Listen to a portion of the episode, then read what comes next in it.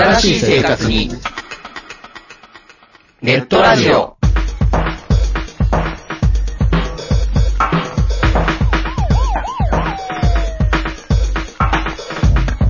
動画配信はパケット食いすぎ。オリジナルドラマも見切れない。ゲームは集中しすぎちゃう。もう少しのんびりな接し方、ないかなそんなあなたにネットラジオをどうぞ。聞きたいときに聞きたいだけ。きっとあなたのお気に入りが見つかる。新しい生活様式に完全対応。桜川マキシムジャスト。ビッグバットボス、黒原遥人。千葉文化放送、ひろしと。ネオチラジオ。オスパフとマグピーがお伝えしました。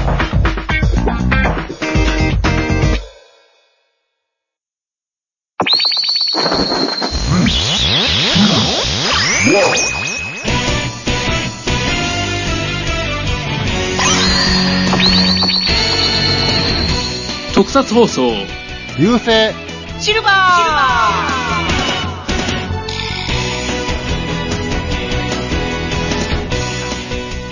はい、えーこんにちは、フェザーです。はい、どうも、ミキアンです。頑張れは藤持でーす。おー、いきなり来ましたね。ほんまに頑張れわやわ。頑張ればですよ。頑張れわや。うーん。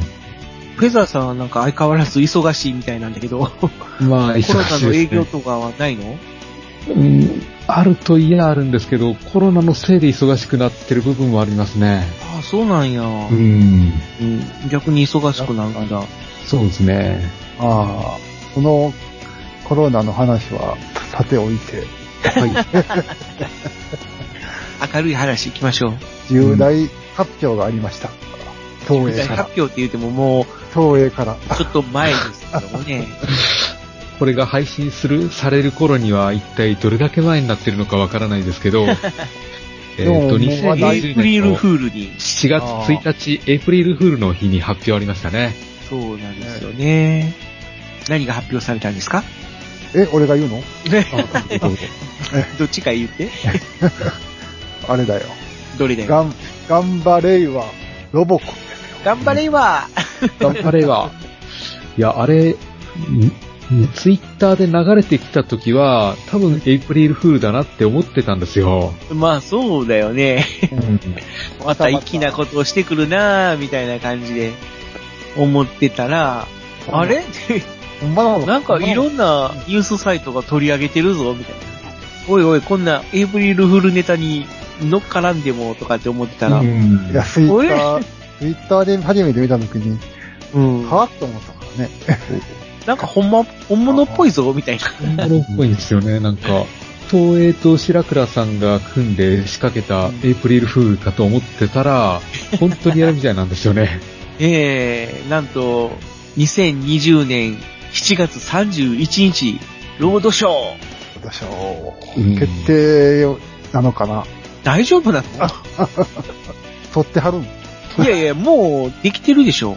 てんのかな？のはずなんですけど、実際は作業できない状態だと思うんですよね。まあ、撮ってるのは撮ってるかもしれんけど、やっぱ編集作業せなあかんでしょうね。んやっぱし。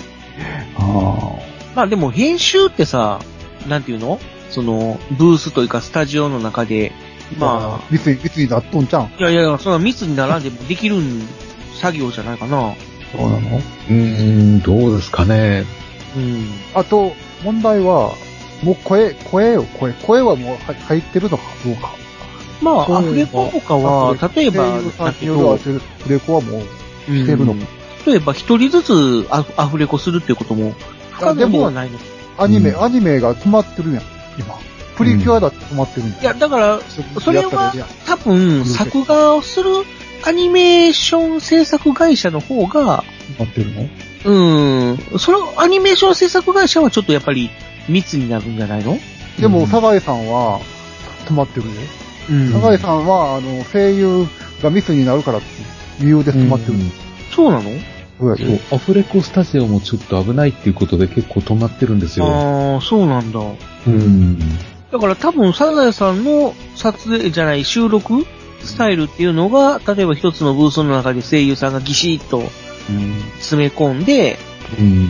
こう、数本のマイクを変わる変わる、まあ、昭和のやり方変えていってっていう、そういうね、昭和の修復方法をそのまま、うん。やっぱりその、なんていうのか、空気感というか、キャラクター同士の掛け合いっていうのを重視するとそういうやり方になるのかなっていう。うん。うん。最近はどうかわからない。例えばゲームとかだったら、なんていうのかもう一人ずつ別撮りする？まあ、そうってですけどね。いう手法もやってたりするのね。うん。うん。まあ、ただゲームの場合はあんまりこういうほら、その、一つの、えーか数人のキャラクターがわちゃわちゃするような感じではないから、うん。で、一人一人キャラクターがこう、あの、なんだ活字っていう、まあ、活字っていうか、その、テテロップというか、こういう文字が、てててててててって出てくるタイミングで喋るみたいな、うん。イメージもあるから、ちょっと普通の声優、あアニメのアフレコとかとは、なんか雰囲気が違うもんね。うん。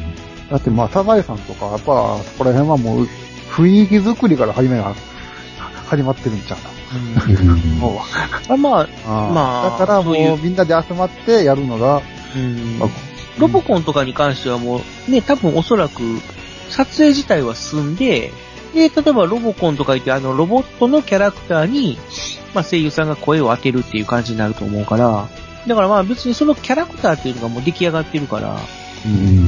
逆のは言ったら一人ずつ収録することだって可能やと思うからね。まあ、でも、まだキャストも発表されてないですよね。そうやね、まあキャスト、キャストが気になるキャストが。詳しい情報が何も出てないっていうのが、主人公は、の、新ロボコンの声は誰なのか。誰になるんだろうか、みたいな。ガンツ先生の声は、ま、また、野田さんなのか。ロボコンファミリーがどれだけ出てくるのかも。まだご健在なんやろか。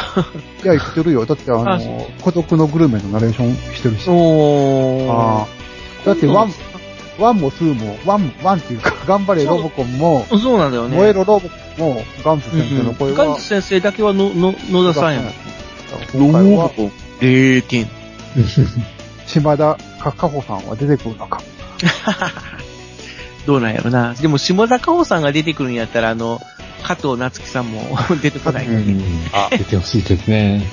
うん。ロビンちゃん、ロビンちゃんっていうか、まあ、あの、あの、女性キャラクターの三代目がいるのかどうかそうそう、三代目。っていうのもちょっと気になるところではあるよね。うん。三三人とも出てくるのか。そうそうそう。あで、このロボコン三代目、ロボコンのデザインがどうなるのかっていうの。あ、それも、ああ、そうですね。それすらわかんないんですよね、今。ちょっとね、その、頑張れはロボコンの、あの、タイトルロゴうん。の、この、ローっていう、カタカナのローが、その、なんだ、中がハート型になってるんだけど、そこからロボコンがひょこっとこう顔を覗かしてるんだけど、そのロボコンの顔が、目の周り黒いんだよね。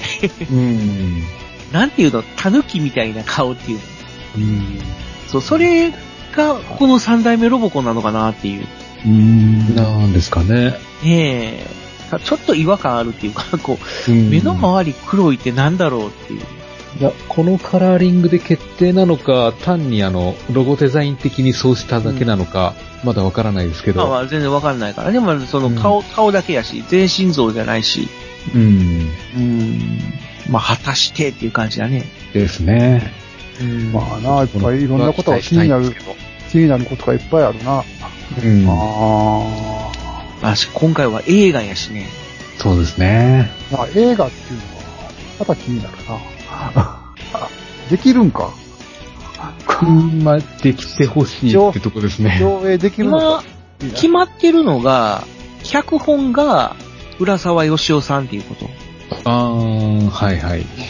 まあ往年の、うん。こう、不思議コメディをずっとやってきた、あの浦沢さんの脚本ということで、まあまあその辺は、ちょっと期待できるかなっていう感じはするよね。うんシュール、シュールなんやろな。シュシュールな、ねシュールレアリスムギャグっていう。あとはその白倉プロデューサーのコメントとして、お仕事ロボットの世界を描く仮面ライダー01は、ロボコン復活への布石に過ぎなかったとか言って、あー、じゃあ何？コラボとかやるんですかね？わかんない。初めてやな。こんなロボコンと仮面ライダーがコラボする。うん。やるとしたらですね。まあ、やるとしたらね。うん。だから映画だから、確かにヒューマ、ヒューマギアやな、ロボコン。まあ、言ってみりゃそうですけど、あヒュヒューマか、ヒューマンかどうかはわからんけど。ヒューマギアやな。ただロボコンが絶メライズするとは思えない。怖い怖い怖い怖い怖い。怖い。うああ、でも白倉プロデューサーのことやからやりそうやな。わー、やめて。なんかロ胸ボコンがパカッと開いて、そっからムニュムニュムニュムニューって出てきて、ジェットブラーとかって、嫌だよ。そんなロボコン見たくないよ。そうやな。だからあのデザインなんかな。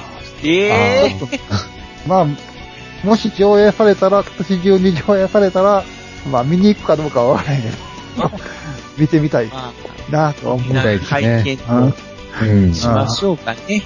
そうですね。はい。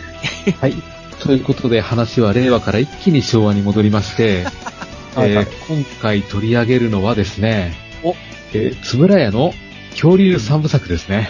おー、来た ああ、渋い。聞いてる人はどれだけ聞いているのか人がど。こまでついてこれるか。渋いとこ来たな。ああまあでもまあ、うん。有名っちゃ有名やね。まあ、まあただ、この、つぶらや恐竜三部作を取り上げるポッドキャストって今まで、僕は聞いたことがないな。ということで、流星シルバーが、こう、ポッドキャストの、特撮ポッドキャストの先陣を切るっていう感じで、じゃあやっていきましょですね。はい。じゃあ今回もよろしくお願いします。う。よろしくお願いします。やりましょ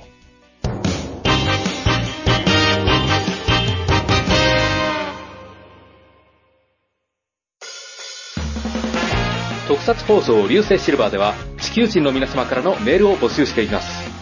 ツイッターからは、ハッシュタグ、流星シルバー。流星は漢字、シルバーはカタカナ。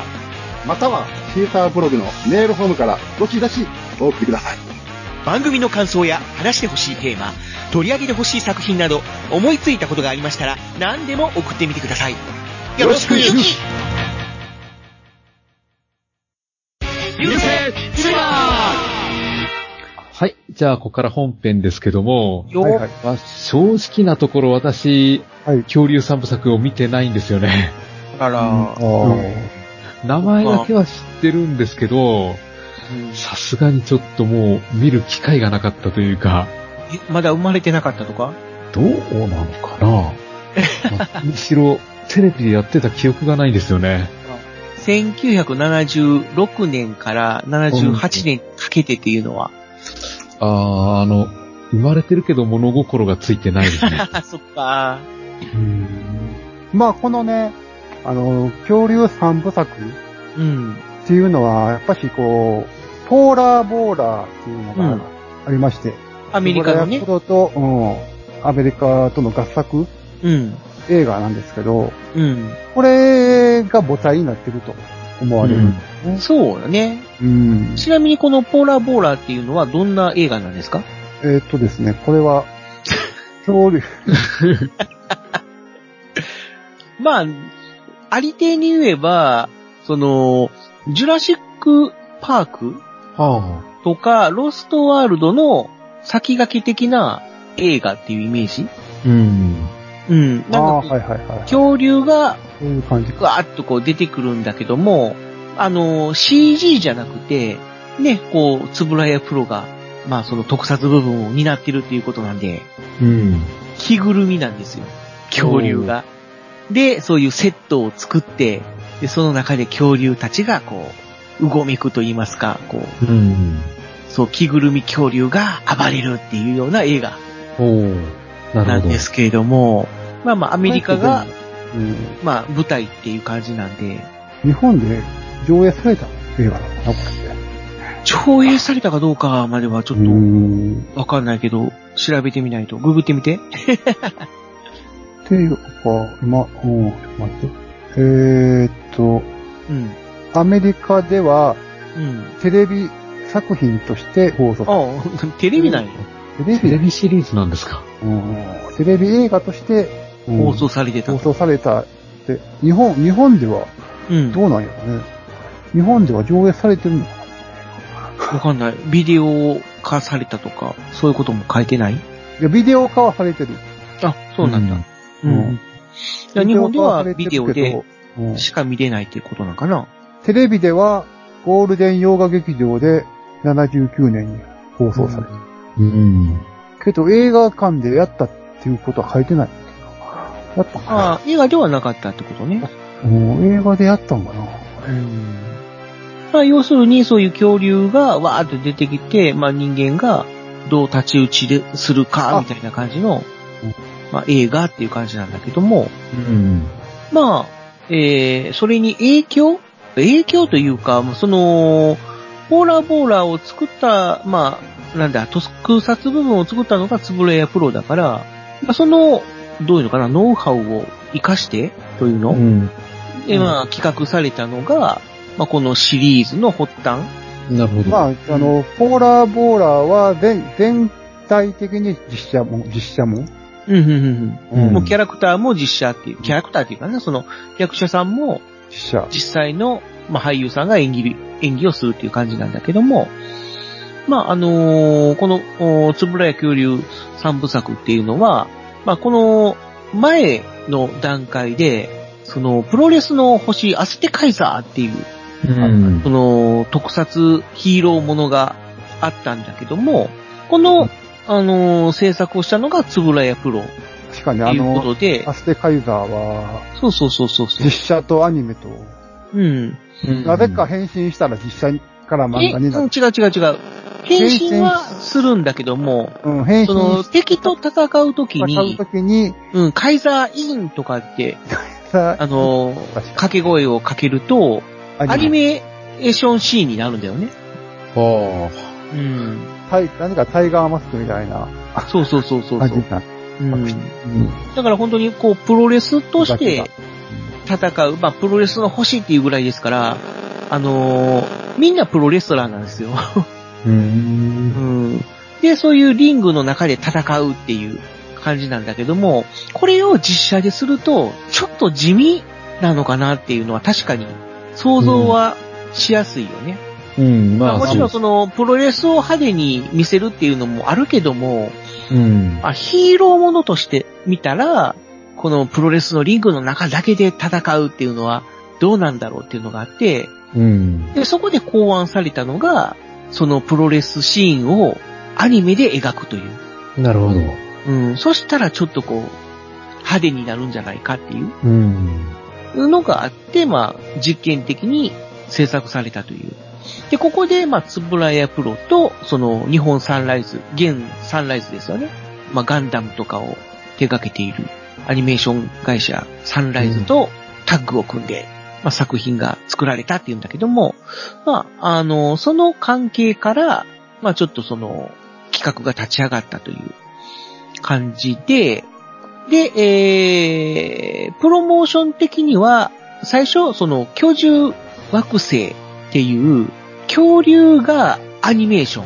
うん。で、人間が実写うん。っていう、いわゆるこの、つぶらや恐竜三部作の逆のパターンで最初は作られたんだけど、で、えーその中で、いや、やっぱり恐竜の部分はアニメーションじゃなくて、もうちょっとこう、リアルにしたいっていうことで、恐竜部分をモデルアニメーションにしようといううん。ことになって、で、それから恐竜特捜隊 DC8 とか、ザウルス号アドベンチャーとか、ザウルス号の冒険っていう企画を経て、まあ、最終的に、えー、恐竜探検隊ボーンフリーといううん。タイトルの作品として消化されてきたと。いうことなんですけども、この、最初に作られた恐竜探検隊ボーンフリー。これが一応、そういう特撮、えーヒーローものの、その一つとしてカウントはされてるんですけども、うん。あのー敵の怪獣とか宇宙人とか悪の組織っていうのは出てきません。お？ね。そうすると一体誰と戦うんですか？作品かというと、特に別に戦わないんですよ。まあ、あ、の、うんいわゆるレスキューものなんですよ。そうん。だから、サンダーバードとか、あの、イギリスで作られたサンダーバードにどっちかっていうとイメージが近い。うん。えーっとね、物語の舞台が、えー1994年。もう過去の話なんですけども、今となっては。あ、ごめん、き1994年じゃなかった、1996年。うん。まあ、なので、大差ないこれが。放送されたのが1976年だから、ちょうど放送時期から20年後の世界として描かれたうん。作品で、えー、地球にアービー彗星という彗星が接近してきてると。うん。まあで、このまま行くと、このアービー彗星が地球に激突するんじゃないかということで、大騒ぎになるんだけども、まあ、運よくアービー彗星はそれてくれましたと。うん。で、地球は、まあ、滅亡にはならなかったけども、ただこのアービー彗星がかすった影響で、この地球にはじ、実は地下空洞があって、うん。という、この地下空洞説が、ここで出てくるんだけども、で、この地下空洞で実は古代の恐竜が生き残っていたと。うん。で、このアービー彗星が接近した影響で、この地下空洞から恐竜が地上に、まあ、続々現れるようになりましたという世界観なん。ですね。おう。ん。で、この恐竜たちが街中で、街中で大暴れをするかというと、うん。そうではなく、おお暴れないん。だ。暴れん、まあ暴れるというよりも、どっちかというと地上に出てきたら、どん。どん。死ん。でいくという、うわー、悲しい。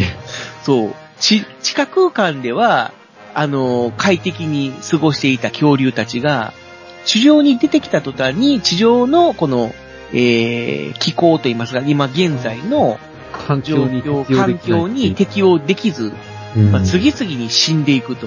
うん。せっかく生き残ってたのに。で、この人間たちが、ちょっとこのままでは恐竜絶、また絶滅するんじゃないかということで、えー国際自然保護連盟というのを設立し、えーその精鋭たちを集めたボーフリー隊というのを結成し、この恐竜たちを、えー救助しようという物語です。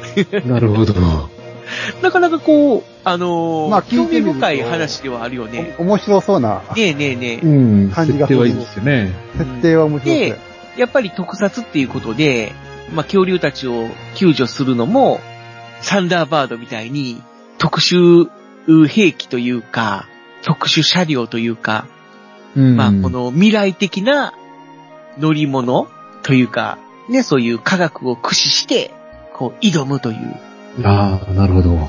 もう、男の子には、こう、冒険心をかき立てられるような、ワクワクするようなお話となっております。うーん。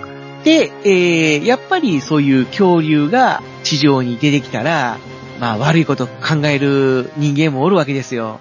うん。まあこう、密漁して、高く売りさばいてやろうっていうような、まあ密漁者とか、まああとは人間の中でもね、もうこの、恐竜なんか、あの、摩擦してしまえっていうような、もう、ヒューマギアを撲 撲滅させろみたいな感じと、ちょっと似てるような、まあそういうね、ちょっと反恐竜団体みたいなうん。のが、こう発足したりとか、まあ、ちょっとそういう人間の、まあ、まあ黒い部分とかも描か今れるという。のコロコロナ騒動の人間と一緒。まあまあ、そうだよね。もう人間なんてもういつの世も変わらないというか、うーん。まあまあ、悲しい部分ではあるんだけども、でもそういうところもリアルに描くという感じで、まあちょっとリアリティも、まあかなり備えてたという。うん。ただまあお話そのものはやっぱ子供向けなので、非常に、まあ単純明快でわかりやすく描いているといううん。感じの作品にはなっておりますね。なるほど。うん。で、やっぱり、こう、声優さんとかも、まあ、昭和と言いますか、もう、例えば、ナレーションが、中井真二さん。ね、中井真二さんといえば、ミキアン。仮面ライダーのナレーションでおなじみの。中井さん。特捜最前線もやってました。はい。仮面ライダー本郷武史は改造人間であるのナレーションでおなじみの、うん 中井真二さんですね。あとはもう主人公、北山ジョージの声優さんが森和志さん。はい。ね、あの、まあハードコーとかね、テックセッターでおなじみの。もう、タツノコヒーローといえば森さんという。まあ、箱号やな。ね。うん、まあ、箱5号とか。うん。まあ、おなじみ。なまあ、おなじみというか、まあ、今、昭和の、えー皆さんにはあんまり、こう、昭和って昭和じゃないや。あの平成とか令和で生きる皆さんには、ちょっと、タイガーマスク。馴染みがないかもしれないですタイガーマスク。二代目タイガーマスク。うん。二代目タイガーマスクっていうか、あの、昭和の、富山、富山圭さんが病気で休んだ時の、タイガーマスク。細かいな。伊達直樹で同じから。で、まあ、昭和ではね、まあ、その、主人公ボイスっていうあ、主人公や。もう主人公といえば森さん。とかね。あと、この、まあ、なんだ、こう一点の、のはこ、の、女性の声は栗陽子さんようとか。か。パーマン2号ね。そうそうそうそう。パーが3号。まあ、まあ、2号で、3号。パーマンウーフ3ィ2号はウッキーやんか。号。パー、パーマン3号。そうそうそうそう。パーク。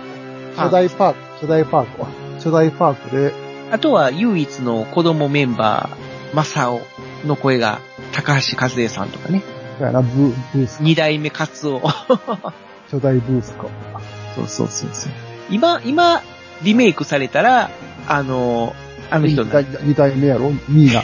ろ？えー、そう、えー、み二代目んな、、三代目カツオのミーナ。富永美奈さんね。あうん、になるんでしょうね。あ、ああ、なるんかな。そうそうそうそう。そうやな。あとは、まあ、その、滝口淳平さんとかね。まあ悪い、悪いといえば、とか、悪い役といえば、先に。村山明さんとか、もう昭和のアニメーションではおなじみの声優さんが、もう、続々出てくるダイヤポートの主人公ね。感じにはなるんですけども。ですね。まあ、そんな、えー、恐竜探検隊、ボンフリーなんですけども、オンフリー？うん。のタイトルの意味がわかんない。あ フリーは自自由っていう意味だとー、思う。わかんない。まあ、ボーンは骨い。なんなんや。あそういう意味なんですか？恐竜の骨っていうの。え？ーじ自由、自由な骨。恐竜を自由にするってこと？いや、なんか、う、生まれたままの自由みたいな、そんな意味かなと思って、どうなんですかね？あリボーンのボーンあ。ボーン、なのかな？うんリボーン。リボーンのボーンはどういう意味？わかんない。生まれる？生まれる。ううん、リボーンって言うと生まれ変わりだから、ボーンは誕生っていう意味なんやろな。うん。うん。まあ今日、まあ、うん地球が誕生した時に、の最初の生き物が恐竜やから。ああ、わからん。な、なんかこういう、でもでもなんか意味あるんやろうと思うぜ。まああると思うよ。あると思います。うん。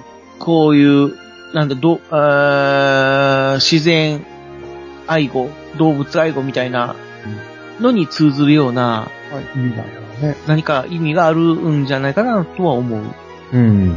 うん。で、そういう形で、あの、まあ、恐竜たちを、こう、保護する中で、いろいろ巻き起こる困難とか、トラブルとかを、こう、解決していきながら、えー、まあ、恐竜たちを保護するという物語が描かれていく作品なんですけども、うん。まあ、いかんせんこの恐竜の表現というのを、まあ、先ほどもちょろっと言いました、あの、モデルアニメーション。うん。いわゆる、なんていうのかな、コマ撮り戸惑い姉妹。うん、コマ撮り姉妹ってない。という形で撮影をしていたので、ちょっといろいろもろもろね、あのーお金がまあねか、かって、ちょっと制作費が圧迫制され作費もかかるし、時間もうん、異常に、異常にかかる。そうそうそうそう。うん。で、それでちょっと制作が、あー打ち切りになってしまって、まあ、視聴全、率は悪くなかったと思うか。ねえ、うん、全25話、まあ、約2クールという形で、まあ、終了、うん。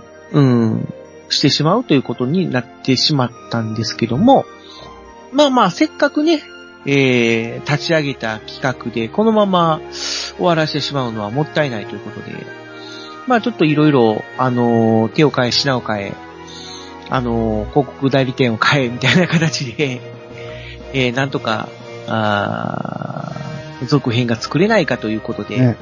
で、えー、キース、えー、キーステーションって言いますか、まあ、放送局を、えーね、これはテレビ朝日まあ。今でいうテレビ朝日から、えー、テレビ東京系、えー、だから東京12チャンネル、うん。今でいうテレビ東京東京。そうですね。に変えて、えー、1977年の10月から、うん。この、ボーンフリーを受け継ぐという形でスタートしたのが、えーはい恐竜大戦争、アイゼンボーすごいな。恐竜、今度は大戦争に変わるもんな。そうそうそう。うん。今今までな、保護してた恐竜と、今度は戦うっていう。戦争をするっていう、この。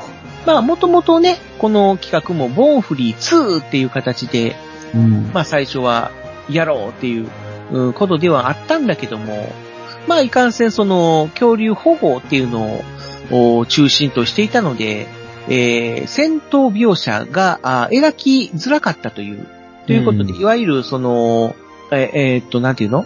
カタルシスっていうの？うん。がちょっとこう足りなかったはい。という反省点から、まあ、今度は恐竜を人類の敵として描いて、で、それに対して、えー主人公のアイゼンボーグ率いる D 戦隊がうん立ち向かうという設定に変更されました。うん。あ、じゃあ、世界観は繋がってないんですね。世界観は繋がってないですね。まあ、ほんまはボンフリー数の予定やったのにね、全くこう消すものになってしまった。そうそうそうそう。まあでも、繋がせると、ちょっとややこしくなりそうではあるよね。うんせっかく守ってきたあ、守ってきた恐竜。と今度は戦う話になると、あれだから、まあ、ガラッと変えたっていうことになるかもしれな。ないるほど。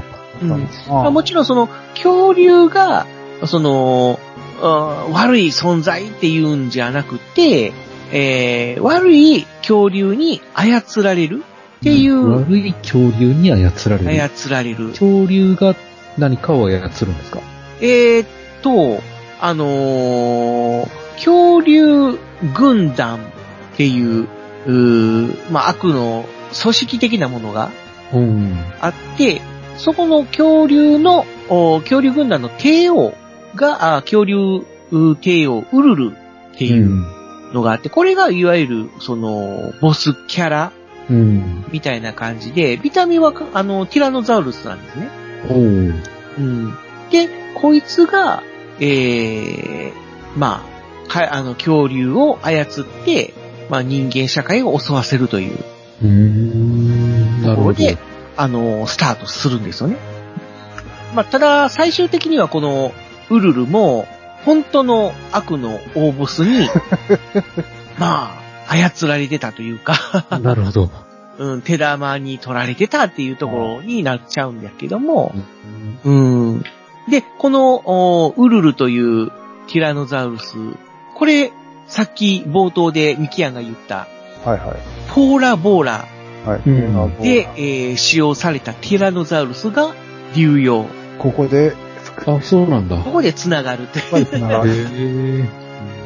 そうそうそうそう。で、えー、それに対抗して、えー今度は、あーこのアイゼンボーグという、まあ、立花兄弟という二人の、えー、姉妹だ。姉妹姉妹、え姉妹じゃない、だから、兄弟だよね。兄、弟よ。あ、ごめん、妹。兄、妹か。妹かな。うんお兄妹お兄さんが、えー、善で、えー妹が愛。で、で、実はこの愛と善は、あーサイボーグという。うーん。で、で、えー、戦闘時にこの二人がアイゼンクロスって言って、まあ、合体っていうのかバロンな。クロスみたいなもんやね。うーんと、ンどう言ったらいいんだろうね。ちょっとこう、ウルトラタッチで。うんでまあも、えーっと、あちょっと違うのが、まあ別にひ、あの、一人のヒーローになるというよりも、能力を完全に、えー、分、分担するっていうの。最初はだから、まあ男女の違いがある、あ、あのーあるとはいえ、まあ二人とも似たような人間上の、まあヒューマロイドというか、まあ、あの、サイボーグなんだけども、アイゼンクロスをすることによって、あのー戦闘に関してはもう完全に兄の方が特化するっていう形になって、妹の方は、えー、どういうたらいいんやろもうコンピューターみたいな、塩酸を中心にするっていうかな。どういうたらいいんやろ完全にだからもう妹は機械みたいな感じになるんだよね。アイゼンクロスをすると。あの、変身するときに、うん。お兄さんの善が妹の愛にの突っ込んでいくね。違う違う違う違う。それはアイゼンボーの方やろ？ああ、アイゼン、あ、そっかそっか、アイゼンボーじゃなくて、アイゼンボーグまなまずはアイゼンボーグの話をしている、で、えー、お兄さんがもうそういう戦闘お担当みたいな形になるのね。なんか、あの、妹が、なんかコンピューター、コンピューター。コンピューターなのねまあ計算というか、あんあれ、あアルカディア号のトチローみたいなはいはいはい。感じ。なるほど。わかるうん。ああいう感じなのかな。うん。まあそんな感じだよね。うん。まあで、完全に、まあそういう、まあ能力を分担することによって、その、マシンを操って、恐竜と戦うっていう。うん。うん。いうのがアイゼンボーグやね。そうそうなるほど飛行、飛行機も。飛行機。まあ、もともとそのアイゼン1号、アイゼン2号っていうメカがあるんだけども、うん。最初はそれがくっついてる状態で、で、えー戦闘時になるとこのアイゼン1号とアイゼン2号が分離するんだよね。うん。で、アイゼン1号の方が、えー、アイゼンボーグ号っていう、まあちょっと戦闘機っていうか、まあちょっと変形するんですよね。なんかこう、前にドリルが、ドリルがついてるんだよね。まあ変形というかもう完全に変身みたいな感じ、完全に形が変わるっていう。うん。面影すらなくなるぐらいの感じの変形を遂げて、まあ、そのアイゼンボーグ号っていう、まあ、ちょっと飛行形態になって、飛びながら戦うっていう。なるほど。うん。だから恐竜対マシンみたいな感じだよね。うん。それを操縦する、えー、アイゼンボーグっていう感じ。うん。で、まあ、2クールほどそれで行くのかな？その展開で。で、まあ、えー一応この1年は続いたんだけども、まあ、3クールあたりから、まあどうしてもその、やっぱり、恐竜も強くなってきて、うん。まああの、アイゼン防具号だけでは太刀打ちできなくなってくると。で、ついにもう負けそうになって、もうピンチになって、もうこのままでは死んでしまうと。うん。うん。で、どうせ死ぬんだったらもう、妹と一緒に死にたい みたいな感じで、もう死ぬ時は一緒だみたいな形で、そのお兄さんが、妹の、その、要は機械の状態になった妹に、こう飛び込んでいくと。突っ込んでる。うん、突っ込んでいくと。そしたら奇跡が起こると。うん。その時奇跡が起きた。その時奇跡が起こった。それ仮面ライダーブラックや。ブラックじゃない、RX か。RX。で、なんと、この、アイゼンボーグマンが、身長40メートルの巨人になるという。まあ言うたら恐竜と同じぐらいの背丈になって、え、恐竜もそんなでかいんですか？恐竜もでかああ、そうね、恐竜でかいね。まあ、ゴジラと思ってくれたけど。うん。ゴジラ級のでかさやと思って普た。通恐竜って言ったら大体まあ10メートルから、でかくでも15メートルぐらいなんだろうけれども、うん。うん。あまあなぜかこの、アイゼンボーグの中に出てくる恐竜は身長40メートルぐらいあるという。あうんだからもうそれもあの、IB 製の、接近したおかげででかくなったんちゃうんかね。あ、なるほど。そういう設定はないけどね、多分これには。確かなかったよね、こういう設定は。最初はそんな恐竜に対して、そういうマシンだけで戦ってたんだけども、まあ後編からは、その巨大ヒーロー、アイゼンボーっていうのが登場してきて、うんまあ要はウルトラマンよろしく、恐竜とプロレス格闘をするという。まあなるほどねこ。れはもうウルトラマン。まあまあまあまあね。うん。まあ正直子供心には嬉しかったよ。うん。わーみたいな形で。やっぱりそういうのに憧れてたまあね、やねっ。ぱ巨大ヒーローが出てきてうん怪獣と戦うっていうのは、うん、燃えるもんは、えー、特撮全盛期みたいなところがあったもんね、当時はね。うん、うん。結局、ウルトラマンループのアイゼン社長は全く関係ないんですね。うん。どうなんだろう関係ないのかなまあ名前はでもな、アイゼンって言いながら、俺も、俺も最初は、最初見とった時は、お、アイゼンボーグかと思ったけど、あいや、ただ、アイゼン誠っていう名前やから、まあ、どっちかというと、愛と誠うんの方なんだろうけれども、元ネタは。ー、うん、あまあまあまあ、それはいいとして。で、まあ、そんな感じで、まあ、後半は巨大ヒーローものとして描かれるようになって、うん、で、えー敵の方も、その、恐竜帝王から、まあ、恐竜魔王うん、っていうのが登場して、まあ、そっちの方と戦うという展開になるという。あ。うん。あとは、その、なんとこの恐竜魔王、まあ、ゴッデスっていう名前なんだけども、そのゴッデスの妹が出てきます。はそうだね妹やったかな？あ、違う。えー、婚約者だって。婚約者だって。ゾンビーなのゾ、ゾビーナ。ゾビーナ、あー、ゾビーナな。で、この二人の、あの、敵と戦うという。最終的にこのゴッデスとゾビーナも巨大化します。あ。へえ。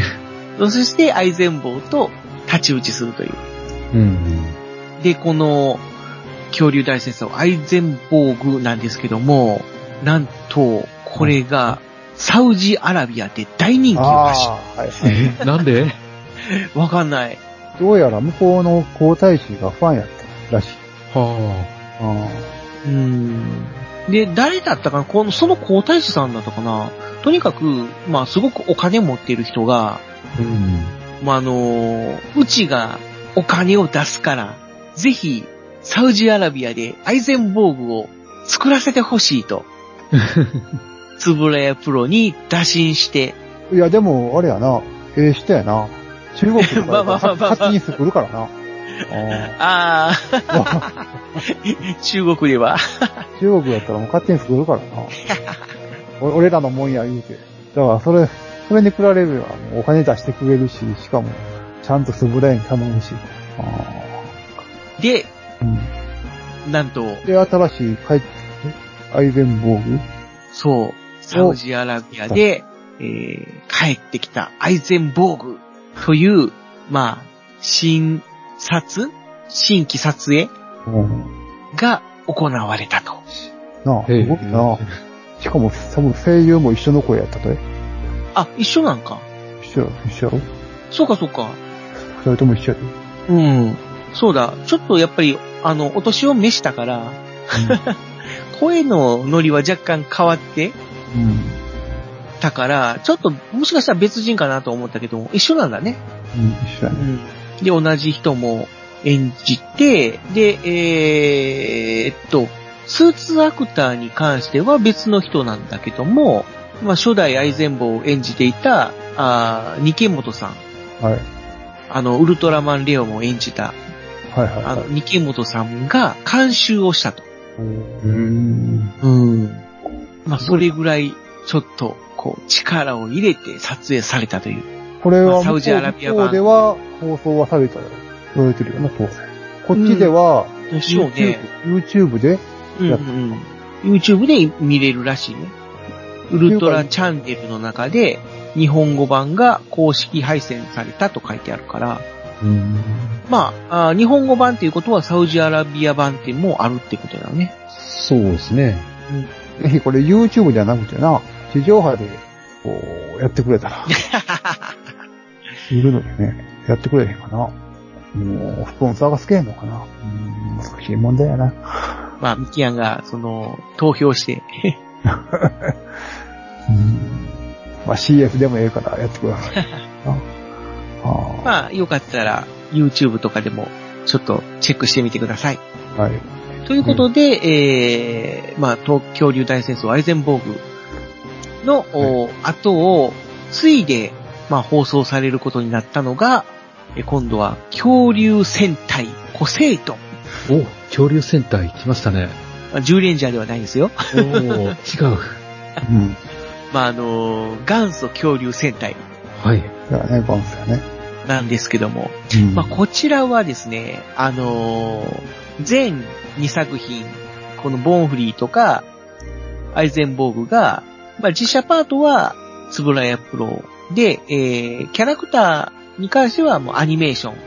ということで、日本サンライズが、あー手掛けてきたという感じだったんですけども、このコセイドンに関してはもうオールつぶらやプロ。う。ん。つまり、もう要は、もうキャラクターも、えー特撮部分も全部特撮ということで。オール実写になりました。はい。これってこれの作品か。うんああ。うん。ということで、えー、この、えー、古聖堂なんですけども、まあ、こちらの方も、まあ、えー、どちらかというと、アイゼンボーグに近くて、恐竜と、まあ、人間側の、まあ、対決みたいな感じにはなるんですけどまあ、も、これの違いは、やっぱ前の二つは、現代に恐竜が復活したっていううん話でしたけども、そうそうそうそう。このポセイドンだけは、あの、タイムトリップ？タイムトラベル？まあ、トラベルとは書いてあるけどもね。うんうん。いわゆる、その、現代の地球に、えー、攻撃がお仕掛けられる、えーとね、熱戦と冷凍光線によるダブル攻撃を受けると。うん。だから、急に暑くなったり、急に寒くなったりみたいな形で、はい。暑か、暑いのと寒いのと同時攻撃みたいな形で、うん。もう、だいぶ被害を受けるようになったんだけども、その攻撃自体が、実は、この現代じゃなくて、白亜紀から攻撃されているとうんお？いう、なぜか知らないけれども、白亜紀から現代の日本に、まあ、攻撃をされているということが分かって、で、えー、このタイム G メンという正義の味方たちが、この、あー、コセイドン号やったっけ？ポセイドン。そうだね。コセイドン号という、うんまあ、いわゆる巨大タイムマシーンなんだけども、う。うんん。まあ、それに乗り込んで、白亜紀へと、タイムパトロールじゃないや、タイムトラベルして、タイムスリま。あ、あータイム、まあ、トラベルと書いてあるけど、うん、で、えーと、白亜紀に行くことによって、現代日本を救おうと。うん。いうお話になりますけども、この、おーなんだ、アクションっていうのが、そうね、当時、やっぱりスターウォーズがは流行ってたからなのかな。うん。あ、そうやね。ちょっスターウォーズっ闘シーンとかがスターウォーズっぽいんだよぽいね。。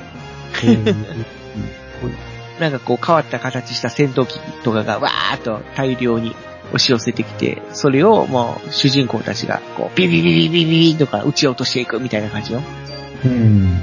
まあ最初はそういう形の、なんだろう、こう、スターウォーズっぽい戦いが繰り広げられていくんだけども、えー、ワンクールが過ぎたあたりから、えー、この、コセイドン号に搭載されている人間大砲はい。という装置があるんですけども、この装置を使うと、まあ主人公がコセイダーというヒーローに変身することができるという展開になってきまして、で、ピンチの時に主人公がこの人間大砲で出動するぞという形で、あのあ乗り込んでいくんですけども、まあその時に、ホップ、ステップ、ジャンプという3段階を経て、ヒーローに変身するという。あ。セイダーが、ロッあの、大砲から飛び出してくるっていう、この、そう。今今まで見たことないようなないですね。演出を。この人間大砲は、まああの、正式名称がファイタスボンバーっていうんですけども、ボンバいわゆる、どういうのかな、F1 レースとかでね、あの、シグナル、あの、プー、プー、プー、プーンっていう形で、あの、うんあの、スタートするじゃないですか。はいはい。そういうノリで、ファイタスボンバー、ホップって言うんですよ。で、それからグイーンとこう、ファイタスボンバーっていう、まずはこの人間大砲がせり上がってきて、で、ファイタスボンバー、ステップって言うと、この人間大砲の部分がギューンと今度は伸びていって、まあ、長砲大筒になる。で、最終的にこの、プップッププップーンっていう中で、この主人公が、あのーコセイダーっていうヒーローに変身して、で、最後、最終的にファイタスポンパージャンプって言って、ドーンと飛び出していくという。うーん。斬新でそうそうそう、目的地に向かって、この、えー、コセイダーが打ち出されるっていう形だよね。これを、フブレアプロが、スポンサーとかにね、説明するときに、どういう風にプレゼンしたのかが 知りたい。あー、なんかこの長坂さんっていう人が、人間を大砲で飛ばします 熱弁したらしいよあ。りますよね。はーい。え、あの、フーンライオン丸の変身方も、スポンサーにどういう歌が気になるけど、こっちもすごい気それほど斬新な変身です。これぜひ見てもらいたい。長坂さんっていう方が割とこういうテレビ局とかには名物男やったらしくて。ああ、まあね、脚本家としては有名やもんね。うんうん。まあ一部では喋り出したら困らない男と 言われていたらしい。まみんな、あそれだけ熱く語ったんスポ。ンサーたちをね、えー、説得したんでしょうね。うん。うん。まあそういう形で。うん。まあ一応、そういう、その、アイゼンボーグについで、まあちょっとヒーローものっぽい要素も取り込んできた作品なんだけども、まああの、アイゼンボーグが、まあ後半ちょっと巨大ヒーローものになったそうやね。普通やったら、なんですけど普も通、やったら、あの、アイゼンボーグが巨大ヒーローもんやから、それに続いて、うん。また巨大ヒーローもんを作ろうっていう風うにん。なると思うんですけど、うん。えならなかったね。巨大にはならないんですね。うん。まあいわゆる等身大ヒーロー信。頼なんですよね、ヒーロみたいな形で、まあ常にガレ場で 剣を振るって戦うみたいな感じー。しかの。も、この、なんていうの、このコスチュームっていうの？うんヒーローの、うんデザインがなんか、かっこいいのか、かっこ悪いのか。いや、ちょっとお世辞にもかっこいいとは言えないと思うんだけども、フェザーさんはどう思いました？いや、当時の感覚で言えばもしかしてかっこいいのかもしれないですけど。いや、当時の感覚でもかっこよくはなかったな。うんただ、スター・ウォーズが流行ってたから、なんかちょっとスター・ポーズに寄ってるような。そうですかそうね。かなスター・ウォーズにこんなキャラ出てきたかないや、色は違うけど、主人公のスカイウォーカーの服装に似てない。似てないと思いますよ。いや、だからどっちかって言って変身前？うん。変身前。変身前はコスチューム着てるから、コスチュームっていうか、あの、戦闘服みたいなのを着てるからそうそうそう。その戦闘服が、まあ、スター・ウォーズっぽいと言われると、そうかな。そうかなっていううん。気もせんでもないけど、うんうん。だから、もう本当に第一印象は、タコ坊主ですよ。いや、確かに、あの、顔、顔っていうかヘルメット、頭でっかちみたいな感じには見える。うん。丸ーくてね、ああ、あ頭でっかちで。まあ、でもこうだから、本当に、まあ、ヘルメットっていう、フルフェイスヘルメットっていう。あ。なんかこう、ほんまに、ほんまにおりそうなヒーローっていう感じですね。そうかな そうっすいや仮面ライダーと比べ俺、ると、こんなんおったら恥ずかしいけど。仮面ライダーと比べるとなんか、なんか、なんかでできそうな感じ？できそうな感じ。まあまあまあまあ、手近なもので作れそうではありますけど。なんか、強化服っぽい感じがするから、まあまあ、強化風なんだろうけれども。うん。うん。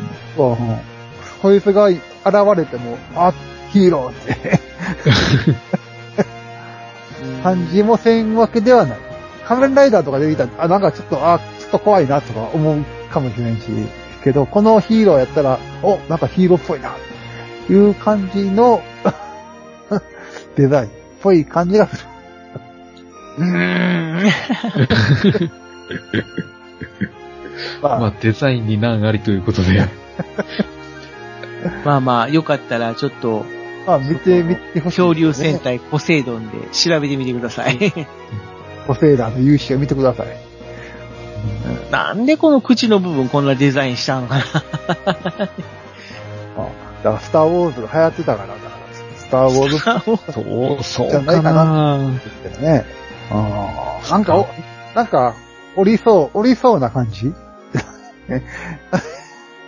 ーん。実際、実際におったらこんな、こんな感じのヒーローやろうなっていう。だって、うる、まあ、仮面ライダーとかさ、あの、機械ダーとかは、ほんまな、おなんか、あれやん。俺変せ、そうやろ。俺変そう。実際には俺変そうやん。でもなんか、あの、個性ダーやったらなんか、実際におりそうな、なんかで、できそうな感じああ。全体科学で作れそうな感じがね。あ、あ、あの、防護ブルースワットの時はなんかできそうかなっていう気がしたんですけど。ああ、ブルースワットの原型みたいな。全然違う。まあでも、あの、方向性としては多分そうなんだろうね。そういう、なんかこう、特殊な、あのー必殺技の、その、繰り出す、例えばあのーこう、光線とかそういうのをビビビーと発射するような感じでもなく、みたいな感じで。うん。たまあ、あの、うん剣どっちかっていうと、その剣とか銃とかで戦うっていう感じだし、もうそのキャラクター自体も、この、まあ、超人みたいな感じよりも、どっちかっていうと強化服をまとった普通の人みたいな感じうん。うん。いや、まあなんかただ、あの、途中から、なぜかタイムストップができるようになるっていう。あー、まあ、確かにそういうね、時間を止めるという能力を、まあ、身につけるっていう感じ。ただ、その、長時間は止められないっていう。うん、まあ、なんかちょっと短いっていう、中途半端いわゆる本当に、あの、ジョジョの奇妙な冒険でいう、ザ・ワールドですよね。うん、そうですね。時を止まれみたいな形で、数秒間だけ時を止められるみたいな。うん時を止めて自分もその中で身動きできるんやったっけ？いや、それはできるよ。まあそのための強化服なんやろ。あ なんか、柳田理香先生が言ってたけど、この時間を止めた世界では自分も動けなくなるよとかって言ってたよね。あ。だって時間そのものが止まるんだから、じ自分以外のまな周りの物質はほら動かへんわけやん。うん、うん。うん。だから、まあ要は、その、コンクリート付けにされたような状態になるという。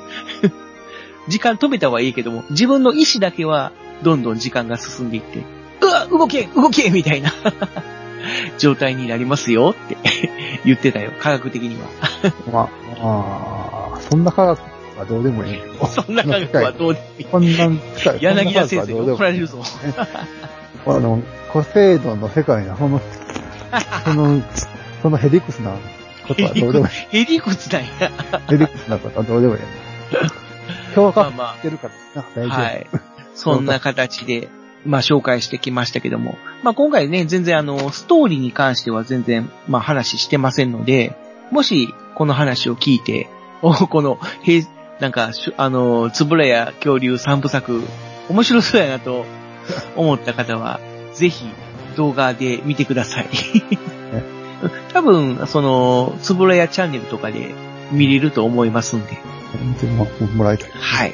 うん佐藤ガジロウ先生も出てますんで。お出てたっけ？あ、コセイトンで出てたんか。ああレギュラーで出てますんで、隊員で出てますんで。はい。まあ当時はなんか出てたよね。こう、髪の毛もじゃもじゃな人とか、髭がもじゃもじゃな人って言って、必ず一人おったよね。だってあのー、ポンフリーにもアニメやけど、もじゃもじゃの人出てくるし。いたいたいた。あうん。あ、あれにも出てくる。アイゼンブーグも確か出てたと思う。そういう人。ああ、はい。まあそういうのも含めて、チェックしてみてください。見てください。ということで、これぐらいにしときますか。そうですね。ということで、えー恐竜三部作回でした。はい。ありがとうございました。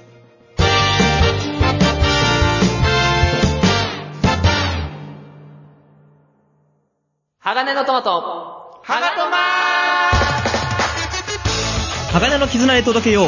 目指すは太陽トマト色。元気に登場愉快な仲間東海ザープロジェクトが愛知県東海市からニューウェーブを巻き起こすラジオ。その名も、鋼のトマ鋼のトマトは、東海つながりチャンネルから絶賛不定期配信中。絶対絶対絶対聞いてください。ねえねえ、ヨマくん、これ、読める？はいはい。うん？えーっと。ついに君も、これを使う時が来たようだね。うしょうしょ。それは？老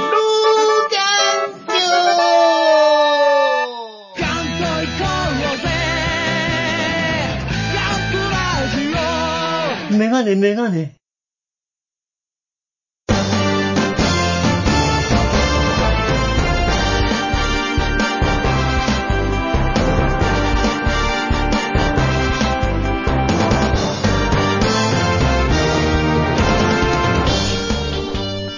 はい。ということで、エンディングです。はい。はい、お疲れ様でした。お疲れ様でお疲れした。様でした。えー、え、ちょっと今回私あまり喋ることなかったんですけども、まあ、あの、今回もあの、ハッシュタグコメント、いくつかいただいてますので、それを読んでいこうと思います。はい、お願いします。お願いしえーっと、これはいただいたのは実に3ヶ月ほど前になるんですかね。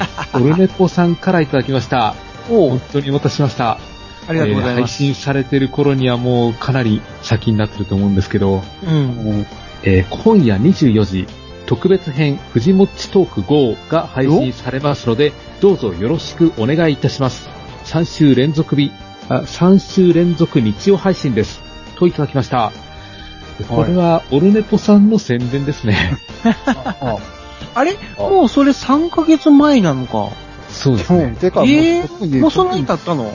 なんかついこの間やったような気がするんやけど。早いからな。うん。あー、なんかもう。時が経つのは早い早いなぁ。早いですえね。ー、もう3ヶ月前？えー。まあ、まあね、実はそのオルネポさんにやっと出させてもらうことになりまして、はい。もう5年ぐらい前から出たい出たいって言ってたんですけど、あ、そうだったんですか。まあこの度やっと出していただくことができまして、まあ何のちょっ話をしたっぷり。うん、まあなんかこう、ポッドキャストのこととか、特撮のこととかも話したのかな？あ、っていうか、まあ東海山の話をちょっとしたのかな。あはいはいはい。うん。まあなんかこう、今まで、こう、どうや、どういう風にしてきたかみたいなのを、うん。まあちょっと喋ったような記憶があるかな。よく覚えてないという。まあ、だからまた、ね、誰か聞きたいなと思ったら聞いてみてください。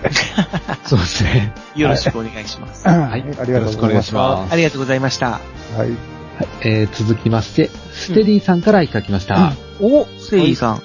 どうも。えー、22号拝聴初めて聞いたけど、3人とも詳しすぎだな女怪人で肌の露出多いやつに目がいってたなセクシー女優の及川奈緒さんが特撮ものに出るってなった時、割とバズってたのを思い出した。今はコンプラで控えめなのかな？といただきました。はいはいはい。ありがとうございます。ありがとうございました。及川奈緒さんというと、えー、ゴーンジャー。ゴーンジャーですね。うん。だ最近出てこうへんもんね、女幹部。女幹部は出てくるけど、うんその素顔のまま出てこうへんもんね。そうですね。着ぐるみのまんまっていうのが結構多いですね。うん、まあもうセクシー路線はもうほぼほぼなくなった。なくなった？なくなっと言っても、たよね。うんでだって、ミニスカートも履いてない。ホットパンツ、そうですね。ホットパンツでもないか。まあ、ホットパンツは最近はあの、ヒーロー側が履いてますけどね。キラメイジャーで。うん。女性二人ホットパンツですもんね。そうですね。敵敵側はあんまこうねホ、ットパンツっていうのもちょっと昭和っぽいけど。今なんて言うんやろ、あれ。わからん。ホなんでしょうねットパンツじゃん。ホットパンツはホットパンツじゃん。わかんない。まあ、そんな感じで。うんねえ、うーん、そうね。もし出るとしたら、もう本当にもうパロディものぐらいにしか出てこないのかな。パロディ。ああいうセクシー系女幹部っていうのは。パロディモンもない、ないしな。あうんあ、そうやな。ほんまに出てこうへんな。ほんまに出てこうへん。かろうじて、その、ローカルヒーローの界隈では、まあ、ちょこちょこいるけど、はいはい、ローカルヒーローではそこまで行くとちょっと、ローカルヒーローにはおるそうやけど。まあね、まあ、昭和っていうか、その、そうそう。もしね、あの、そういうセクシー系女性幹部に、あの、枯渇している方がおられましたら、ローカルヒーローに ね手を出してみてはいかがでしょうかということで。はい。まあ、曽我ありが町子さんがとうございます。死んでもたからな。なになになに曽我町子さんが死んでもたからな。曽我町子さんはセクシー系じゃないでしょ。セクシーを求めてないでしょ。いや、え、そうなの？ヘドリアン・ジョーとかはちょっとセクシーっぽかった。セクシーか。そう。あまあまあまあ、ミキアンさんの趣味がそうならまあ文句は言わないですけど、いや、趣いや、俺の趣味、俺の趣味じゃないよ。世間一般の趣味なの。はい、ありがとうございましたありが。とうございました。あ ちなみに、このセリーさんという方も、えー、YouTube とポッドキャスト、えー、YouTube じゃない、えー、ニコニコ生放送やったかな。はい。と、なんかこう、ポッドキャストをされてる方なんで、おーはい、よかったら聞いてみてください。はい。ありがとうございました。ありがとうございましたあり。がとうございました。えー続いてですね、バッドダディさんから、えー特撮あるあるを続けていくつかいただいてます。お、ありがとうございます。一個一個いきますね。えー平成仮面ライダー、強化するとどこかに金色が増えがち。平成ネタが少なめだと思ったので、といただきました。これ確かにありますね。金色が増える。うん。というと、何を思い出します金色。金色やんな。銀じゃないやろ金、金。金色。僕が今パッとこう、出てきたのは、やっぱり仮面ライダークーガーああ、はいはい。フーガなんて、なんかあった？クーガは、その、フーガなんてあのままじゃないの？マイティフォームだったっけ？なんかこう、ちょっと一段階強化したら金色部分が増えたよね。うん。金色やろ？金色。金色まあ、金色のラインとか。なんか銀色のイメージがある。銀色は結構おるなっていうイメージある。金色か。わからんな。まあまあ、いろいろあるということで。うん。まあ、バッドダディさんの中ではそう、あ、ねいうことまあでも、ありだと思いますよ。うん。うん。はいで、続きまして、はいはいえー客演の際、声が3種類くらいしか聞こえない。ああー、あの、要は、例えば平成ライダー全員集合みたいなー。うん。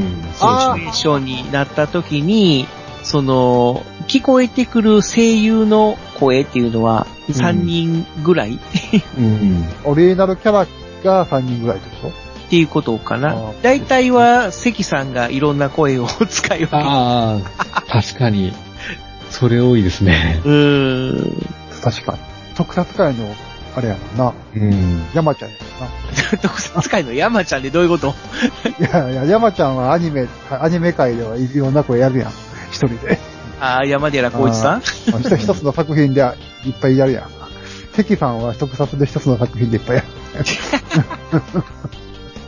関さんか岩田さんかみたいな感じ？ああ、確かに。稲田さんがおるけどね。稲田さんはあでーでも稲田さんは大体はもう、1号ライダー専属みたいな。うん。割と固定ですよね。うんま、割とこう低い、重い声を出すっていう。うん。そうか。もう確かになまあ、それは昔からありがちはありがちやけど。うん。昭和からあるっちゃある。まあまあね、なかなかね、オリジナルキャストを呼んでくるっていうのもね。難しいですよね。うん。まあ、宮内さんは必ず出てくるよ。必ずか？大体宮内さんは出てくそうか？る。いや、あの、うん平成は知らん。に関してはちょっと、平成は平成は出てこへんで。ああ、昭昭和のライダーの。昭和の。は あ。はい、ありがとうございました。して他にもまだあるんだよね。はい。えー、キャラが印象的な死を迎えた場所、他のライダーでも登場しがち。えー、かして、スーパーアリーナとか、例の倉庫とか、あー、確かにありますね。ロケーションのことですね。あうん。あまあ、ロケーション、まあ、うん、なんか、まだここかっていうのはありますよあるねパ。ターンや。うん。お化けマンションなんて何回出てくるんやって思う思うぐらい出てくる。あ、うん。わけマンションっていうのもまた昭和やな。いや、あれはね。まあ、要はその印象がどうのこうのっていう以前に、まあ、許可が取れるかどうかなんですよ。うん。撮影の許可が。はいそうそうそうそう。なので、撮影の許可が下りる場所っていうのは大体まあよく使われるんですよね、やっぱりどうしても。うん。だから別に印象のあるシーンばっかりそこで撮られてるっていう感じではなくて、まあ、ただ単に撮影許可が取りやすいっていう、うん、ことだけなんだろうとは思うんですけども。うん。うん。まあだから、あの、横浜アリーナとか、横浜じゃないや、埼玉スーパーアリーナとか、うんっていうのは撮影許可が下りやすいんでしょうね。うん。うん。お化けマンションとか許可いる、いるんかなあの、あなた。お化けマンションで今でもあんの？今、あるん。ですか？ねどうなん？ないあるん、ないんかな？お化けマン。シいや、わかんない。ョン。うん。ね。うん。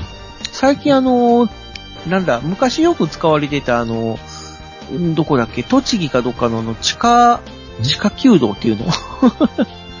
なんかこう、要は、あのー地下に、その、雨水とか、なんかあった時のための水を溜める？設備っていうのを、そういう撮影用に、はいはい。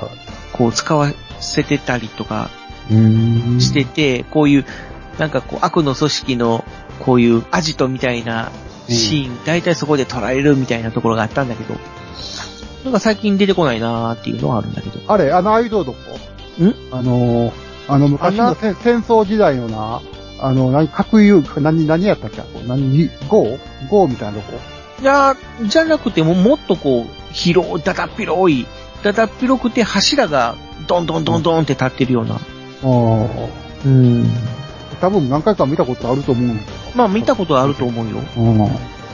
ゴーみたいなとこもあるやんか。あの、穴開いとってさ。あー、まあまあまあ、あうんるのはあるけど、ああいうのどこで今撮影されてるんだろうね。キノコモルグの会とか。ああ、ど、どうでしょうキノコモルグってまだ昭和ねやな。うん。まあ、平成はアアリーナが多い。確かに。なんかアリーナっていうか、そういうところが多いね。多いですねその辺は僕らはね、ちょっともうロケ地巡りとかは全くしてないんで、ちょっとその辺はちょっと疎い。うんしてみたいなっていう、いつも思うねん。いつもまあね東京行ったらしてみたいなと思うねんけど、うんなんかそういうツアーが組めたらな。特撮ロケ地巡りみたいな。あやってそうですね。みたいな。やってみたいですね。でも一日じゃ回られへんか。絶対に。多分ね幅広いですよね。そうだね。あの、うん城南大学っていつも出てくるけど、どこの、あの、パルタン星人の会のさ、うん。あっことか行行ってみたいんだけど。うん。あれ実際にほら、ない大学名使ってるんでしょ？うん。だからあの、城北大学っていうのがあるんだったっけ？じゃあ最初、城北大学やってるけど、知らない間に城南大学に変わった。いや、だかあら、春から変わった。違うわ、情勢があるのやから、ちょっとわかんないけども、要は、うん実際にある大学名は使えないから、こう、上北とか上南とか、うーん、なんか、してるんかな？わうん。かんないけど。まあ、この城っていうのは、まあ多分江戸城のことかなと思うんだけど。ああ、そうなんかな。うんまあ、とにかく、まあ、ロケ地？行そうだね。ってみたいわ。うん。俺ら一旦ウルトラマンだけやもんな。あ、どっか行ったんですか？ああ、いやでも地元でしょ神戸やったからな。神戸で。そのウルトラマンメビウスの劇場版へえ。で使われた。あっこと、一旦は、だから、ポート、ポートタワーの前と、ぐらいやもんね。でも、あの、ゴジラが破壊したところを巡るっていうんだったら、わ割とわかりやすそうじゃないですか？あ、それ、あのー行ったんや、こう四国、四国、四国。あのー、そのポッドキャスタ松山城。ーで集まって行った時松山城行った時にゴジラ、愛媛の方で、なんかこう、なんだっけ、場所が。あのー道後温泉。うん。あ道後温泉で仮面ライダー V3 のロケ地と、ほんで松、まあ松山城か。松山城は V3 もそうやけど、ゴジラ、キングギドラ、うん。うん。はい、あの、地球最大の決戦で使われてた。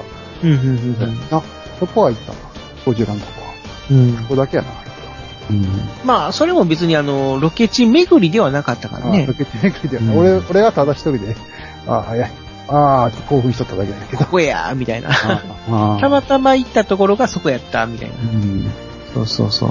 で、東京やったらさ、東京やったら、もうほんま近く、近いからええね。近いのかな？まあまあ、そうですね。うん。都庁も壊されてますからね。うんゴジラ、最初のゴジラのとこなんて全部行けるやんな。まあ、そうですね。あ破壊されたとこ。うんそっか。あまあ、誰か企画してください。いや、まだまだ。はいありがとうございましたあのバッドダディさんの途中なんで。あまだまだ。バッドダディすいません、すいません。もう一個ありますね。またある。はい。特撮あるあるあるの最後です。はい。えー主演の年齢を知って驚く。これもありますね。ああ、主、主人公のの名前が、な名前じゃないや、えー年齢が実年齢よりも上やったみたいな感じ？上やった、あるいは下だったとか、そういうことですよね。ああ、確かに、あのー、あれやな、キャプテンウルトラとか、何歳なんや？思うもんな。キャキャプテンウルトラってまた古いな。中田さんとかさ、何歳なんや？これ25、6歳でこれか？って思う。まあでも昔、貫禄ありすぎるやろって。うん、昭和のヒーローはそういう感じだったよね。うん。大学生っていう設定やけども、もうどう見ても20代後半だろうみたいな。そうですね。うん。あ藤岡さんだって、あの時大学生の役やけど、もう25、6歳。えー、これ、22歳には見えへん貫禄ありすぎやろって思うもんな。もう今の、それに比べて平成とかの子は、まあもう年齢はまあもう分かりやすいな。年相応みたいな？そうやな。うん。うん。明らかに若いな。貫禄がない。その代わり貫禄がない。まあ、そうですね。ああまあまあ、うん。まあ若い子に貫禄っていうも、うん、っていう感じはするけどな。うん。やっぱ、キャプテンウルトラとか、貫禄あるありすぎるで。昔はさ、ほら若い、あの、ヒーローに変身しなくても、っていうかもう、ヒーローに変身する前から、ヒーローやったやん。あ、宮内さんなんてさ、そうそう。変身する前から、貴様ら、許さんみたいな感じのキャラやったやん日本じゃ2番、1番やからな。な 変身する前から1番やからな。まあ、それがいいか悪いかっていうのは、まあ、その辺は時代の流れっていうのもあるけどね。うん。ですね。まあ、今はやっぱり時代に沿って、というか、まあ、リアリティの、よりリアリティのある、まあ、感じにはなってるんだと思うけど。うん。まあ、いいんじゃないですか？はいありがとうございました。はい、ありがとうございました。えっ、と、あと本日最後ですね。はいアポロンさんからいただきました。アポロンさん。えーアポロさんですね。アポロさんだね。うん。えはい。えっ、と、いくつかポッドキャストを聞いていただいた中に、えー流星シルバーの流星作戦第23号が入っていまして、おー。えーポッドキャスターの皆様、楽しく拝聴しました。次回も楽しみですといただきました。ありがとうございました。あいつも、聞いていただいてありがとうございます。いつもいっぱい聞いてくれてますよね、この人。そうですね。ねえ。その中に必ず入ってますね。ありがたいことです。ねいや、今後ともよろしくお願いします。はい、ぜひぜひ、皆さんもどんどん、ハッシュタグコメントやら、お便りやら、よろしくお願いいたします。もうなんか、細かい質問とかしてください。あそうですね。あ細かい質問とかもしてくださいね。細かい質問。あまり答えにくい質問だとちょっとっていう感じはするけど。うん。まあ、あまあ、わかる、わかる範囲で答えます。まあ、そうですね。それはそうですね。はい。はい。はい。じゃあそろそろ締めますか。そうですね。えー、今回もちょっと1時間以上喋ってしまいましたが、まあ、なんやかんやと。そうですね。ということで、えーそろそろお開きにしたいと思います。はい。はい、えー今回のお相手は私、フェザーノートと、イアンと、コロナに負けるな、藤持でした。頑張れは。頑張りありがとうございまました。はい。うららあ、ドドンパシ。ー。